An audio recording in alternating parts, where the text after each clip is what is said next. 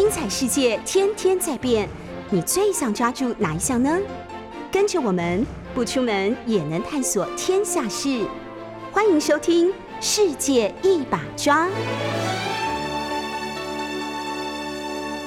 各位好朋友，大家好，欢迎收听《世界一把抓》，我是于北辰。我们同时在 YouTube 的频道也有播出，欢迎大家能够收看哦。今天回来了，前几天都是上几个礼拜都是在呃远距离的这个视讯。那因为现在疫情呃北部稍微缓和一些，所以我们又回来了，回到摄影棚。今天大家有没有发现一件事？我刚刚从桃园赶过来，桃园的车子到台北超级多。我告诉大家，我开了多久？我开了一个小时又二十分钟，才从桃园开到台北。哇，这个时间应该快要可以开到开到苗栗了吧？应该可以开到苗栗了。所以，真的，呃，表示大家都出来了哈，大家都出来了。昨天大家有听到一个消息，可能心中有一点不太、不太不舍哈，就是呃，海军有一个 S 拐动 C 的直升机，呃，发生了一个意外，呃，重落地。很多人说是重落地还是坠机，其实重落地跟坠机是不一样的哈。很多人说，哎呀，这海军就就就就是故意讲说，呃，这个其实啊，真的不一样，这不是硬凹。我有去请教过一些呃直升机的教官哦，问他，他说重落地跟坠机真的是不一样。所谓的这个重落地哈，就是在飞机刚刚起飞，觉得有状况，开始要向下降，让它放的时候，等于说它就没有办法，就直接落下来，那叫重落地。坠机是直接失去动力掉下来哈，那是完全不一样。不过呃都会造成伤害。那么目前现在呃四位机组人员。呃，有两位飞行员，正驾驶跟副驾驶目前是轻伤。那在机尾，就是等于坐在后面的呃机工长跟另外一位士官都呃都重伤，现在还在医院里面抢救中。也希望他们都能够化险为夷哈，都能够呃平安。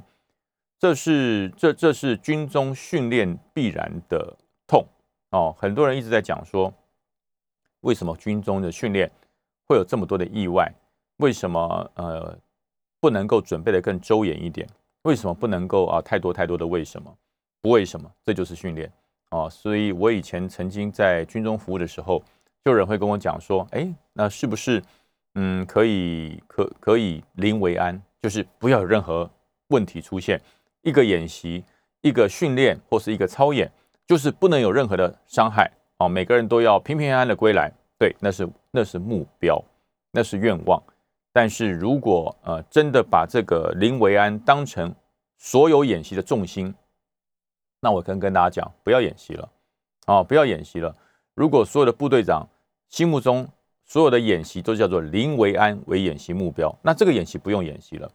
演习的目标应该是你演习的核心价值，就是说我要完成一个飞行训练，在飞行的演练中，我有多少个科目啊要操演，这这才是。核心目标，我在地面的操演，我在地面的训练，我的每一个士兵，我的每一个作战小组，我的每一个战车的分队，我在这个演习中间，我要涉及到几个目标，呃，静止目标、动态目标，然后我要完成呃车辆往返、机动、运动啊通联，然后火力的发扬，你这这才是你的演习核心。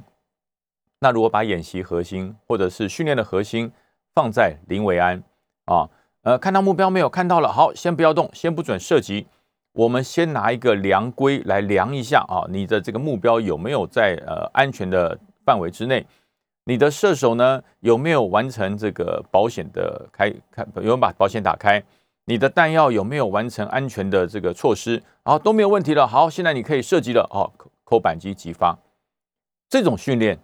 叫做没有用的训练，叫做无效训练。所有的训练都是在演习之前完成了各种的措施，等到开始演习的时候，哪里啊？什么什么安全保安全的什么守则啊？什么安全的的这个测量规啊？还有什么安全的军官在旁边？那叫做画蛇添足。演习开始以后，就是视同实际作战。演习视同作战就是这样，就是演习开始就等于是实战。没有什么哈，还要从侧面去观察，侧面去协助，所以呃，演习林维安是演习的过程啊，那但是呢，演习的目标绝对不是林维安。那么这一次海军发生了这个重落地的事件，呃，希望海军不要影响到你的训练的作为，所有的演习、所有的训练还是要按照正常的模式来要求，而且不要因噎废食。哈，说有一一架直升机因为发生了一些状况，呃，发生了重落地的状况，那从此以后所有直升机我们这个科目就不能做，那个科目就不能做。那那如果是这样要求的话，呃，这这个这个训练就不必了啊。不必训练，不要浪费人民的 血汗钱。所以，我我觉得哈，国军的训练，呃，高高阶的长官，还有国防部，甚至呃民众，要给国军更多的空间。什么叫空间呢？训练是会受伤的，训练是会受伤的。正常的训练一定会受伤，但是你在训练的时候完全没有受伤，没有任何改进的措施，到战时的时候那就失去生命。所以我说，呃，这些呃平日的训练，我觉得可以容忍，但是我们要找出问题来改进。到底为什么会重落地？是基建的问题，还是天后的问题啊，或是其他的问题？我觉得这要找出问题来改进，但是绝对不要因为这件事而就不再训练了哈。那我觉得，那这个军队的训练的核心价值就就就已经失焦了啊，就失焦了。那么今天呃，要跟大家谈一谈，谈几件事情呢？就是呃，最近有一个演习在新加坡，远在东南亚，在新加坡。这个演习的名称是什么？大家一定觉得非常非常的有趣哈。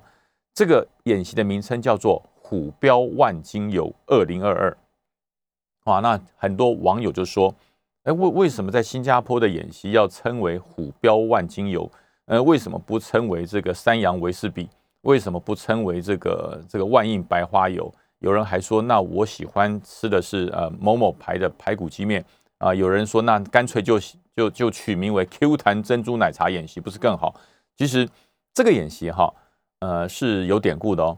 新加坡跟美国联合做的这个虎标万金油演习，它的演习的期程是每年会演习一次，然后呢，每每一年演习的时候是由美美军跟呃，新加坡的部队各出一半，在陆地上来实施城市作战演习啊。然后多久？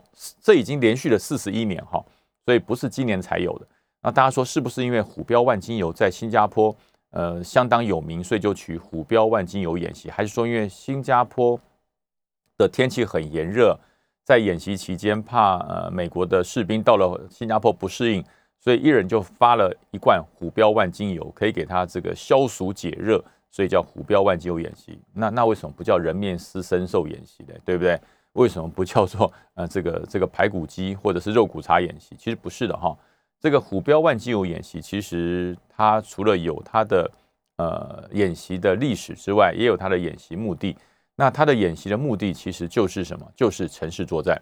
呃，因为大家知道新加坡的的国土面积并没有很大哈，它并没有很大，所以它是寸土必争，它的每一个土地每一寸土地它都是要做好捍卫，所以它每一年跟美军在做的这个虎标万金油演习，就是针对城市作战，对于城市防卫来做非常精密的结合，好，包含了陆上的动作、武器的锻炼，还有呢人员的配合，啊，这是一个非常重要的演习啊。大家一直在讲说，你不要讲这么多。为什么叫虎标万金油演习？大家不要急，我等下会跟大家公布正确的答案。那么这个为期十一天的演习，今年二零二二年的虎标万金油二零二二，总共参演的人数有超过一千人啊，总共超过一千人的演习。那么美军也表示说，呃，这一次的演习十一天的科目，派出了美军派出了两个步兵师。呃，第一史崔克旅的战斗部队所属的第二十三步兵团的第一营，哇，这史崔克旅是是远程投射的部队，所以到了新加坡来做这个演习。那其实主要的演习是以美军为为主，然后协助新加坡的人员完成训练。呃，其实跟新加坡的演习我也演习过啊，我也在我也在这个中心演习哈，就是我们中华民国跟新加坡，我每年会。会举行一个中心联合操演啊，但是我们不叫虎标万金油演习，我们的名称都很硬哈，我们的名称都很硬，叫做中心联合操演，中心呃这个二零二一，中心二零一八都是这样，我们的操演很硬。我跟新加坡演习过，那新加坡的士兵有一个非常非常嗯非常呃你一看就知道他是新加坡人。也就是说，这个新加坡的士兵在平常的时候，就是休息时间，呃，他们非常的散漫哦。你可以看到新加坡的士兵在休息时间哈，他们这个就把衣服扣子解开，然后喝水，然后就席地而坐，然后枪就靠在肩上，非常的非常的，我们感觉是非常散漫。那我们的这个中华民国的部队国军呢，就一排排坐好，哎，坐置板凳，好坐下，好啊，喝水，开始啊，就就就一板一眼。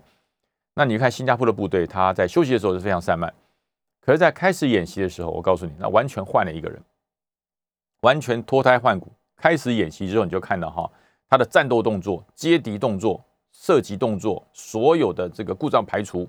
呃呃，针对呃班长的指示，那种手势精准度，我告诉你，非常非常的精准。那这是为什么呢？为什么一个部队在休息的时候可以如此之散漫，到了看正式开始战斗演习操作的时候，他就非常的进入状况？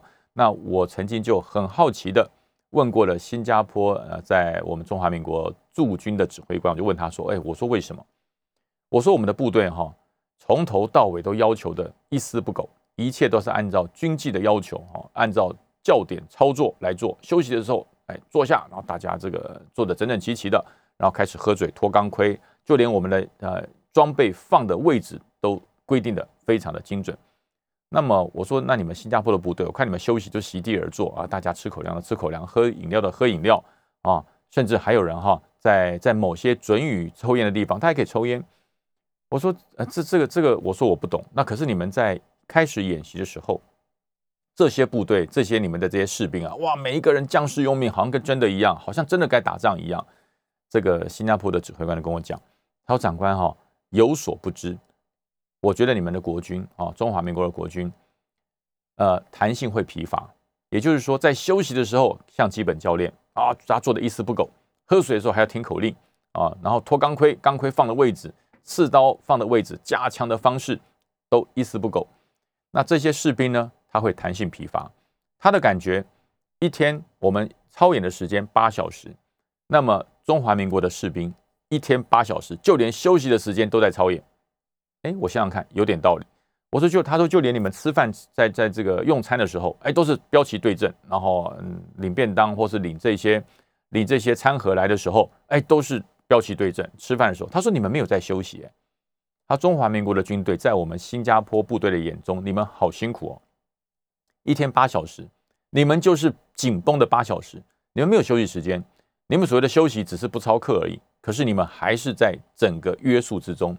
那我们新加坡的部队，我们在休息的时候随便你，你只要不要把枪搞掉，然后记得枪支保险关好，其他的要求我们不会去管他，就让他们去休息。啊，那不叫散漫，那叫放松。等到开始演训的时候，开始演习做战斗动作的时候，我们每一个主官都在考核这个兵。我我说考核什么？呃，他难道回去会禁足吗？还是回去会处分？他说我们不禁足，我们不处分。我说那你们怎么办？他说他明年的薪水就不会这么多了。我们是按照他操演的的这个熟练程度和他对于射击的精准度，会决定他明年是否能够晋级或是加薪。因为晋级就加薪嘛。那如果说不行的，我说不行的话，这些呃士兵哈回去就解约，你就回家吃自己。因为新加坡呃军人的待遇相当高，所以他们在战斗动作、在从事演习的时候，每一个人都是非常用心啊。尤其是能够派到海外来训练，你说到台湾呢，或到任何的地方驻外的地方来训练的时候，他们都觉得那就是荣耀。为什么？因为加薪了嘛，到海外钱更多。这就是两个国军。跟新加坡军队不一样的地方，所以在跟新加坡部队做了联合的演训之后，我学到了这些。那我也问他说：“我说，哎，为什么呢？我们都是东方人，我们都华人，为什么你你们的这个做法跟我不一样？”他说：“因为我们里面不止华人，我里面还有其他各国家的这个人员的入籍了新加坡以后，我们是把全世界不同的文化融合起来。然后你要管理一个部队，里面有不同的文化、不同的种族，哇！他说你这种管法非常辛苦，你不能用一厢情愿的方式来管。”包含里面有回教、有佛教、有各种宗教，你要尊重他们。他们在休息的时候，他们要从事任何的宗教的这个膜拜啊，这些，那你尊重他，那是休息时间，那是他的时间。但是在演习开始的时候，啊，那对不起，跟宗教、跟种族都无关。我只看一件事，就是训练绩效。你的训练绩效好，我就给你考核；你的射击够精准，我就给你考核；你的部队整个完成任务的时间能够在我规定时间完成，我就给你考核。那等到明年在续约的时候，或者是在调整晋升的时候，这都是重要的依据，就是所有的资料量化。那我说，那休息时间什么军纪啊，啊，他说那个都那个那个不是重点。那新加坡的部队对于什么呃在外休假军纪的要求，那那那是个人行为，你只要不逾越法律，你不违法啊，你没有伤及国家的尊严，他说那都是我们我们可容范围之内。哇，那个范围多大？这个范围多大？这这跟我们国军的军事训练范围完全不一样。那么他在跟美军做这个虎标万金油二零二演习的时候，我相信一样啊，我相信一样。呃，报的联合演习的感觉就是学习美国在全世界各地不断的参加各种呃军事行动，所以他带回来了很多的实战经验。他可以把中东的实战经验带回来，他可以把全世界各地的经验带回来。那到了新加坡跟他们联合操演之后。在城镇战，美军会呃展现他们训练的成效。那这时候就是新加坡部队呃仿效、跟学习，还有吸收实战经验的最佳时机。所以这个虎标万金油演习四十一年来，哎，到底为什么叫虎标万金油演习？对不对？好啦，揭揭开这个谜底，跟大家讲，为什么叫虎标万金油演习？其实虎标万金油最早的时候，并不是在新加坡人发明的啊，这是众多传说之一哈。很多人说虎标万金油演习，呃，是不是就是这？呃，不是。其实虎标万金油真正发生的时间点，并不是，并不是，呃，它的发明者并不是在呃新加坡，而是在原来是在中国啊，是中国发明的虎标万金油。那这个万金油，其实在民间，不管是呃跌打损伤啊，或者是蚊虫咬伤，或者甚至说呃这个肚子不舒服，哎，挖一点这个在在肚脐上擦一点，哎，都会对这个有有肠胃都可以有任何的这个消。消胀啊，这个这个整肠的感觉，所以虎标万金油在在中国是非常呃通俗的一个药。后来哎，在哎大陆沦陷之后，整个虎标万金油被被没收了，整个厂牌被没收了。那么这个创办人呢，就到了新加坡，重新创立了虎标万金油。他把秘方带到到了新加坡，重新创立了万应哎虎标万金油，然后在这个新加坡哎一样。受到很多华人甚至当地人的欢迎，那么这个万应的虎标万金油在当地就成为了一个哎反共的指标啊。所以说呃，从四十一年前开始做美国跟新加坡的联合演习的时候，哎，这项就列入了，就列入，所以就一直叫做虎标万金油演习哦。这这个是众多的解说里面，我觉得呃我比较能够接受的一点哈。所以很多人说，哎。虎标万金油演习，那以后我们国军演习也不要叫什么中心演习，也不要叫什么长胜演习，也不要叫什么联勇演习，更不要叫什么汉光演习，我们就叫 Q 团珍珠奶茶演习。因为这个珍珠奶茶帮我们台湾在全世界创造了很多的奇迹。在日本，你去买珍珠奶茶，我告诉你会贵的吓死你，因为在日本人觉得这个珍珠奶茶实在是天人之选呐，它配的太好了。当珍珠撞上了奶茶以后，这简直就是这个世界上最好的发明啊！所以任何的国家对于呃台湾发明的珍珠奶茶这种 Q 弹珍珠奶茶都呃这个赞不绝口，而且呢不释手啊，每个人都去抢啊，非常贵。在台湾买一杯珍珠奶茶大概五十块吧，大概五十块，你到日本买可能是三倍的价钱，甚至四倍的价钱。所以很多人说，呃，我们国军的演习要不要改成 Q 弹珍珠奶茶演习？哎，这是茶余饭后。如果真的改成这个演习，千万不要说是我讲的哈，我只是开玩笑而已，只是针对这个虎标万金油演习有感而发啊。也就是说，其实你看美国或是新加坡的演习，常常会用一个非常非常有趣的方式来提出这个演习的精髓。就像呃 Top Gun 最近演的这个独行侠，你看他的外号就叫独行侠，他还有朋友的外号叫呆头鹅啊。还有很多很多奇怪的外号，每一个人都有个呼号。那这个呼号呢，不是上级赋予的，是同才之间、同事之间相互赋予的。也就是说，这个外号或呼号通常都不是你最英勇的一面啊，不会叫你说你是英雄，也不会叫你说你是这个神枪手，不会，他都会采取你比较幽默的一面，像呆头鹅，因为他可能平常反应比较慢，叫呆头鹅。呃，他平常酷酷的，都不太理人家，叫冰人啊，他的外号就叫冰人。那这个独行侠做很多事的时候独断专行，都不太理人家的感觉，反正就是我做对就对，我好就好，所以他就叫独行侠。他这个呼号是由朋友之间互相赋予的。那可是我们通常在我们国军的部队里面，这个呼号都很硬啊啊，那铁拳一号，要不然就是这个金石三号，要不然就是什么这个这个这个这个呃这个这个铁锥金钟三号啊，那都很硬。所以有的时候我觉得，在慢慢开始兵役制度改成了全募兵制以后，有很多的事情必须要生活化，要结合部队里面的生活，这样哈。呃，同才之间的感情，因为在作战的时候，大家知道哈，在真正开始作战的时候，呃，感情是不一样的。那至于很多人在问说，哎，为什么有的叫演习，为什么有的叫操演？我们先进广告休息一下，下节我来告诉大家。Hello，各位好朋友，大家好，欢迎回到九八新闻台世界一把抓，我是于北辰。我们刚才讲到说，哎，为什么国军有操演，有演习？哎，对不对？大家一定傻傻搞不清楚，对不对？你看汉光演习叫演习。啊，反登陆演习叫演习，可是为什么联勇操演？为什么连云操演？呃，长兴长青操演、长胜操演，到底操演跟演习有什么不一样？我来告诉大家哈。其实演习是针对我们的作战计划来做验证，叫演习啊。例如说汉光演习，那可能是针对我们防卫作战的某个作战计划来做实际的验证，就是来验证我们这个作战计划。能不能够啊，在战时的时候能够呃发挥我们所有兵器、火器还有训练的时效？所以说这叫演习，针对作战计划叫演习。那么什么叫操演呢？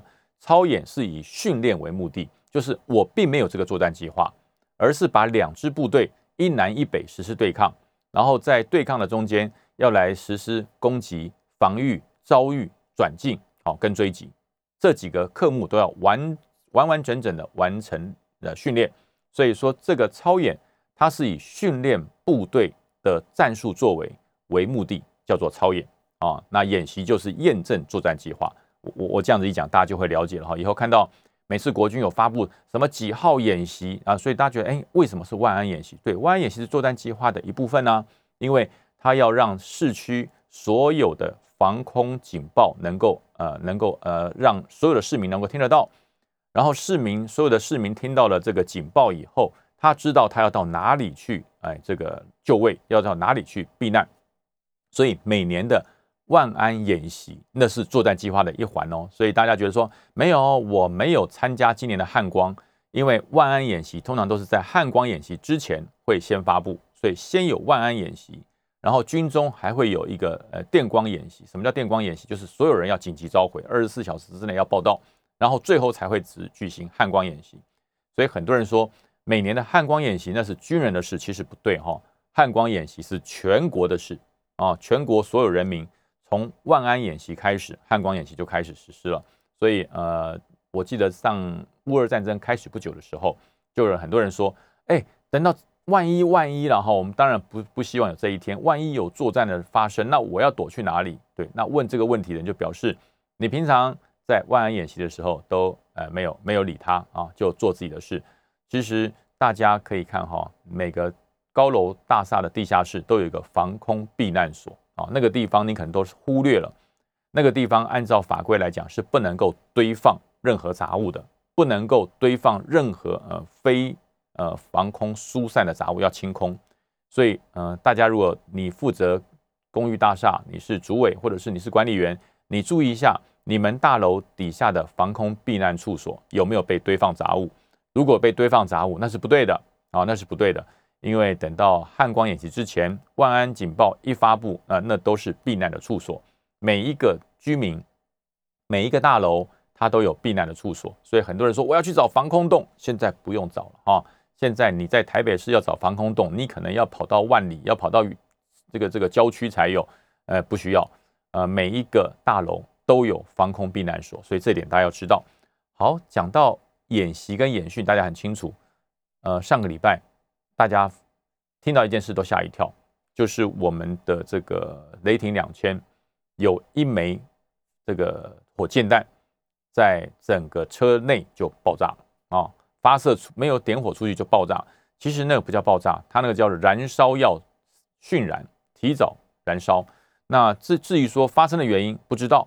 这个要由中科院来厘清啊，但是很明白了，这是一个意外，这是一个演训的意外。那么演训的意外，呃，所幸当时没有任何呃官兵的伤亡，但是造成了地方不小的这个议论。也就是说，在这个平九九鹏基地，大家说这太危险了，会爆炸，这个这这个太危险，所以呃，在呃陆战队的士兵要实施刺针飞弹射击的时候呢，就有民众就有民众用沙滩车把它围起来，不准他进去啊，不准国军进去啊，这个演习太危险了，不准国军进去。呃，其实我觉得呃，民众要理性一点，大太阳天，天气这么热，屏东现在非常的热，非常的炎热。你穿了汗衫，穿了吊嘎，骑着沙滩车围住不让国军弟兄进去。国军的弟兄是穿着全副武装，穿着防弹背心，戴着头盔，身上背着二十几公斤的装备，要进去演习。他演习是为了什么？是为了耍帅吗？他演习是为了呃这个养家活口吗？还是他演习是为了要炫耀自己的战力？不是的，这些陆战队的士兵，这些陆军的士兵。到屏东去做演习，他为的是什么？为的是保家卫国，他为的是因应对岸不断上升的军事建军与武力，所以他才会冒着这么热的天气，然后每一个武器的射击都有它的风险存在，他愿意牺牲自己的自由来换取国家的安全。那么当地的居民因为说啊前上个礼拜啊这个雷霆两千涉及有殉爆的状况，所以我不让你进来。我个人觉得会不会太自私了？会不会太自私了？那很多人说，呃，没有，那不在你家设啊，所以不在你家这个演习，所以你你讲这种话，这个话不对的啊，这个话不对的。在台湾能够让部队演习的地方不多，而且这些演习的场地都是啊早年人烟稀少、人很少的地方。那因为都市计划还有各乡乡镇的发展。把居民把这一些慢慢逐步的开放，目的是为了便民。现在呃，便民变成了扰民。我我我对国防，我我帮国防部喊冤呐，我觉得呃非常冤屈。国防部当时是开放了某些地方能够便民，让这个海岸海滩共享。那现在变成扰民，呃，我我非常不以为然。我觉得国防部要硬起来，国防部该做的就要做。呃，那当然，这个陆战队的弟兄虽然呃，居民用沙滩车挡路，这陆战队的弟兄用扛的，直接把刺身，因为刺身飞弹是可以人扛嘛，直接扛进场，照样演习，命中命中这个靶区啊，我觉得这是对的，这是对的，没有廉价的国防啊，没有不扰民的国防。我们为什么会在呃这个大热天炎热的这个夏，这个算夏，已经进夏季了哈，夏至都开始了啊。我们在炎热的夏季，国军并没有偷懒，正常来实施呃各项的演训。我觉得人民应该对于国军感到非常的感谢啊，因为这些国军都是你的子弟啊。难道这些国军是佣兵吗？难道这些陆战队的士兵，这些陆军的士兵是佣兵吗？不是哦，他全部都是我们。我们的子弟啊，都是我们自己的子弟。你自己的子弟愿意牺牲舒服的环境啊？他为什么不在不在这个这个家里吹冷气啊？他为什么不在呃电影院里面看电影？他要牺牲他自己的生活物质的享受。他穿着全副武装，带着你所谓这么危险的武器，到达这个演训的场地来实施演训。他是为了保护国家啊！他是为了保护国家。那当如果敌人来侵犯我们的时候，我们的敌人开始侵略我们的时候，你就会你就会知道这些人为什么要训练啊？看到了呃，俄乌战争，乌克兰的天空飞的这么多的苏凯战机，那如果没有这些防空飞弹，有这么多的坦克开到乌克兰国土里，如果没有这么多的反坦克的导弹，平常都不训练，等到有这么一天来到的时候，请问？谁来保护国家？那到时候你又要讲了，说你看国军都不训练啊，都不射击，都打不中啊，对不对？不训练怎么打？不操作怎么会？这些士兵都是我们的孩子，都是我们自己生长在台湾的孩子，他愿意为国家奉献心力，感谢他都来不及了。所以真的，呃，我觉得屏东的居民真的理理性一点。支持一下国军啊！支持一下国军。其实全台各地都有演习，不是只聚集在屏东啊，在新竹也有啊，在桃园也有啊，全国都有。每个人都能够牺牲一点啊，我觉得这样会更好。呃，我记得我在我在屏东演习的时候，就曾经有过这么一个状况。我们是在我们自己的演训场地啊，我们在在我们自己的演训场地里面演习。可是呢，演习平时因为我们的场地呃，除了实弹射击之外，我们会适时的开放给人民，由人民进来可以散步。那开始就有一些呃一些养牛户、养羊户，就把他养的羊就放到我们的训场哦来吃草来干什么？那我们不实弹射击，我们我们不会去驱赶他们啊，因为毕竟都是自己的百姓嘛啊。呃，你的牛啊、羊啊在在地上这个大的便哈，这些我们也就没有计较了。可是慢慢变成反客为主，我们给的方便变成他的理所当然。我们要演训的时候。你的牛羊没有把它牵走，没有把它牵回去，军方不小心，呃，这个射击子弹不长眼嘛，打死了一只牛，打死了一头羊，我们还要赔钱，我们还要赔钱，不赔钱的话，你就要拦阻训练场地，不让我们的战车、炮车进去。那这这当时其实我在当部队长的时候，我们就觉得太不合理了。这个是我们的训场，这是国防部合理合法的训场，我从北部带着部队来这边训练。然后还要哎，还要跟你们去去去去谈，去安抚我。我觉得这真的是哈，真的是公权力的示威。那么国防部当然哈，因为国军一直本着爱民助民的状况，也不愿意跟这些居民呃发生任何的冲突，当然就呃编列了一些睦邻基金，每一次在射击前，可能就会呃帮你把路整理好，帮你把相关的事情做好。然后会给你一些牧林的一些经费，呃，希望你来配合。其实我觉得这都是国家的好意，这都是国防部的善意，但是不能因为这样而哎，好像就倒果为因呐。哦，你看你就是欠我的，你就是扰骚扰我们，所以呢，你编列的预算，呃，牧林基金还不够，还要更多。呃，你如果不编，如果你不协助我们啊，那我就。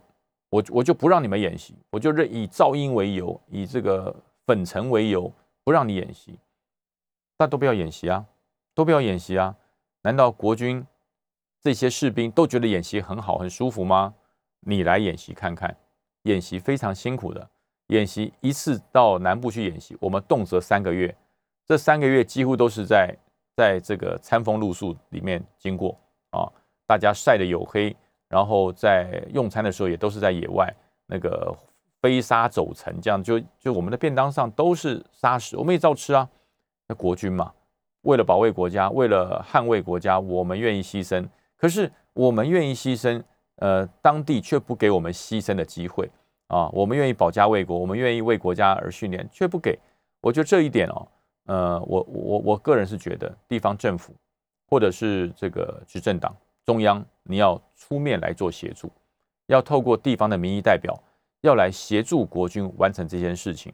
因为，呃，如果没有国军的付出，没有个地方是安全的；没有国军的付出，没有个地方是繁荣的。哈，呃，我们休息一下，进广告，下集再来聊。Hello，各位朋友，大家好，我们回来了哈，回到世界一把抓，我是于北辰。我们一开始从呃新加坡的万应，呃，这个叫什么？万金油演习，从万金油演习。呃，谈到我们国军的演习跟超演，最后我们的时间我们要谈一谈，我们谈一谈精彩的高雄，好不好？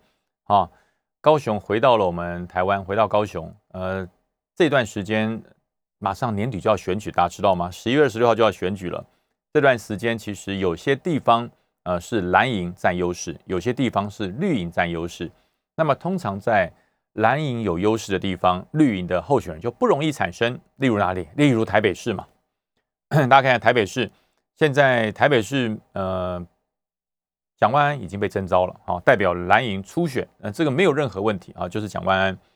那么民众党原则上，我觉得应该也是黄珊珊会以呃什么样的党籍不知道，但是黄珊珊是一定会参选。那么绿营是谁呢？是陈时中还是林佳龙？不知道啊。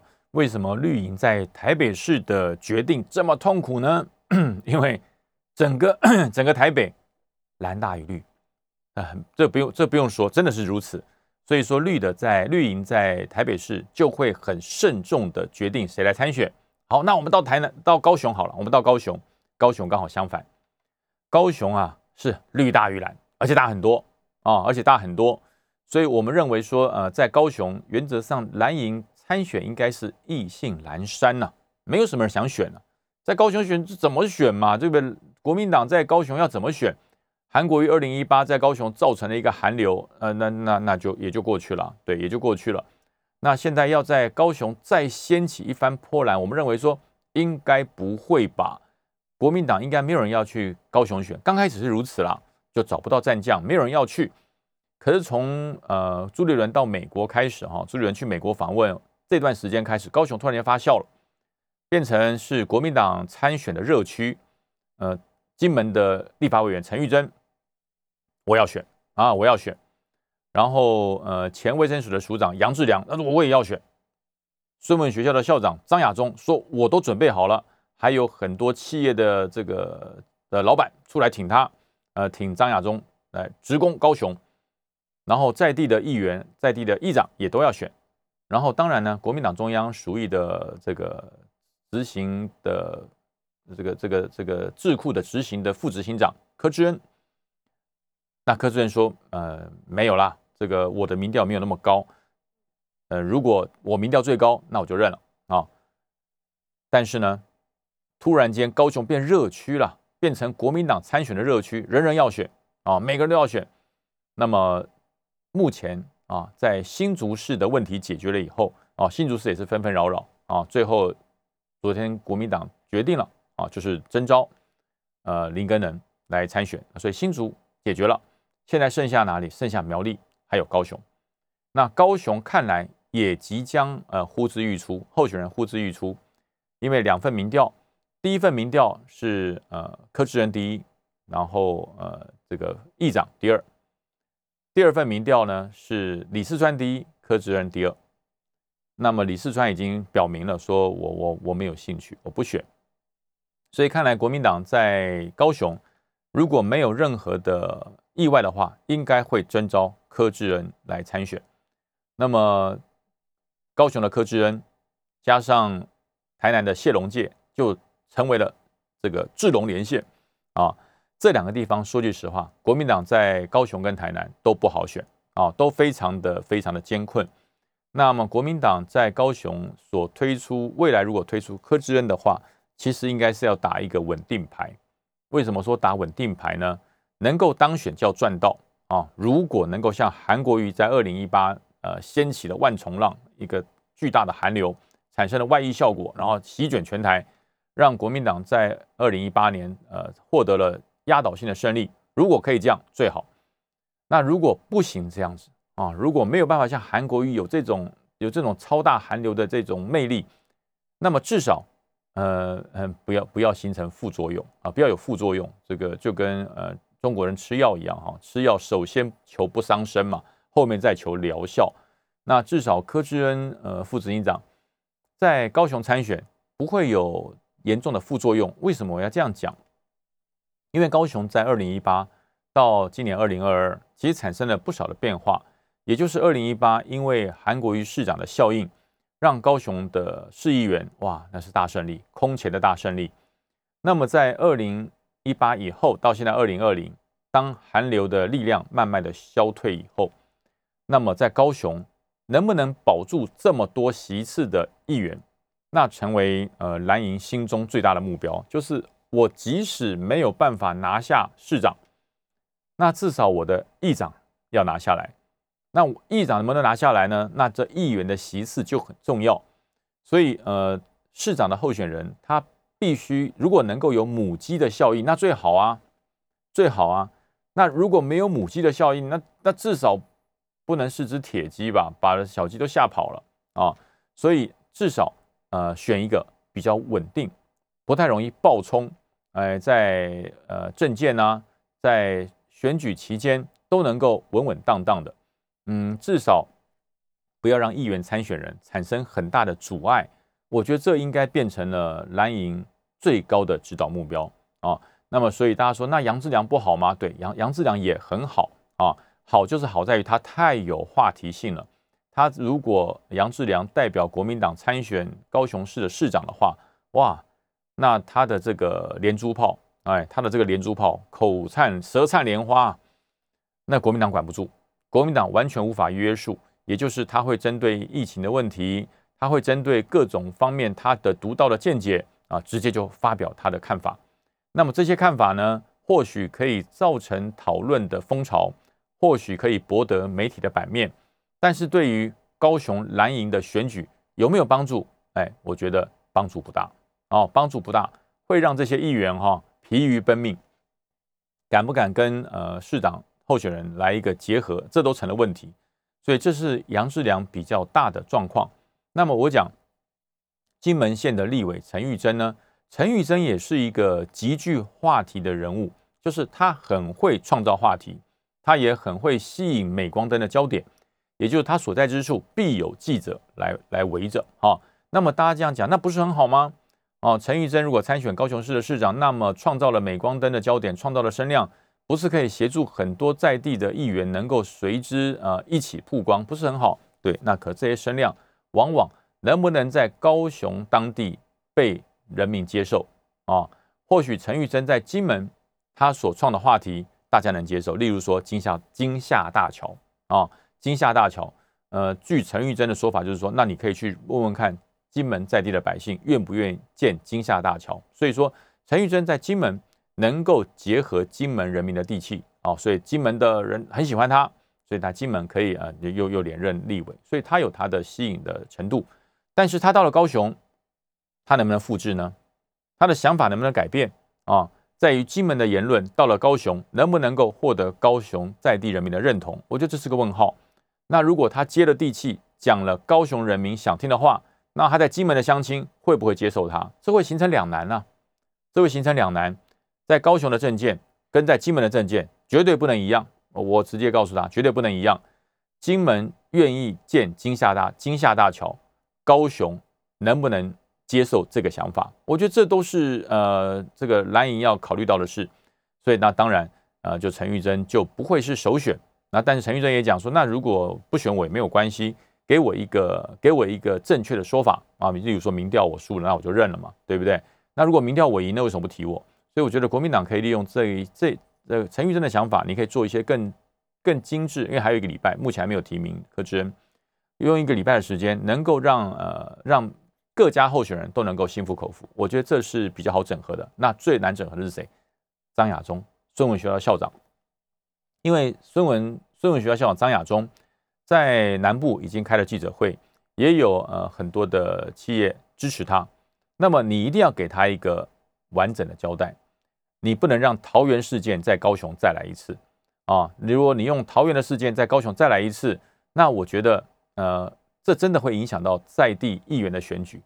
所以我我我认为哈，这个孙文学校校长张亚中并没有放弃呃跟中央。来来做喊话，因为上个礼拜他也派了发言人到党中央去了解，说你的民调依据是什么，你的民调范围多大，你的民调取样是什么？那但是中央都没有给他一个非常呃好的答复。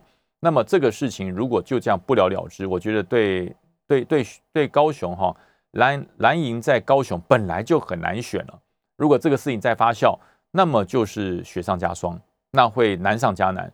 所以，我真的觉得哈，呃，在艰苦艰困的选区，蓝营要做的更细致一点。那相对的，在呃，在这个绿营艰困的选区，就像台北市啊，像桃园，都是绿营比较艰困的选区。那么，绿营在桃园所提出的候选人林志坚，那么未来要如何跟郑文灿接轨接上？我觉得这也是一个技巧啊，这也是个技巧。呃，尤其在绿营在桃园也有很多的候选，像郑宝清啊、黄世卓都已经很努力的在跑了这么长的时间，是不是有用更更好的方式能够去抚平这些人心中的裂痕？所以我觉得各政党、各阵营在不同的选区都有各种不同的顾虑。那么当然，决定最后是谁出现的，还是所有的选民。所以选民擦亮眼睛，在二零二二的十一月二十六号。能够呃选出你心中最理想的候选人，这才是最大的胜利。好，今天的节目到这边，我们下期再见，拜拜。